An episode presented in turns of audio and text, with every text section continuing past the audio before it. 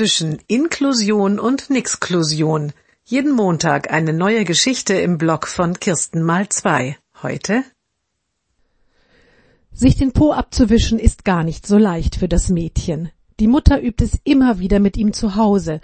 Mit Feuchttüchern geht es schließlich ganz gut. Die Mutter gibt die Feuchttücher auch mit in die Schule, denn dort fehlt auf dem Klo meist das Papier oder die Rolle liegt schmutzig auf dem Boden. Die Schulbegleiterin hilft dem Mädchen. Als es fertig ist, soll es das Feuchttuch ins Klo werfen, denn einen Mülleimer gibt es in der Kabine nicht. Nein, ruft das Mädchen und erklärt, was es zu Hause gelernt hat. Es soll das Tuch in eine kleine Tüte stecken und die Tüte dann im Vorraum in den Papierkorb werfen. Auch Tüten hat die Mutter mitgegeben. Ich werfe bei mir zu Hause Feuchttücher immer ins Klo, sagt die Schulbegleiterin.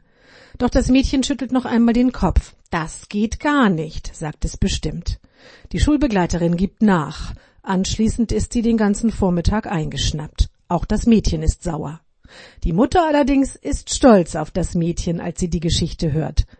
Bis sie den nächsten Förderplan liest. Sauberkeitserziehung noch nicht abgeschlossen, steht da.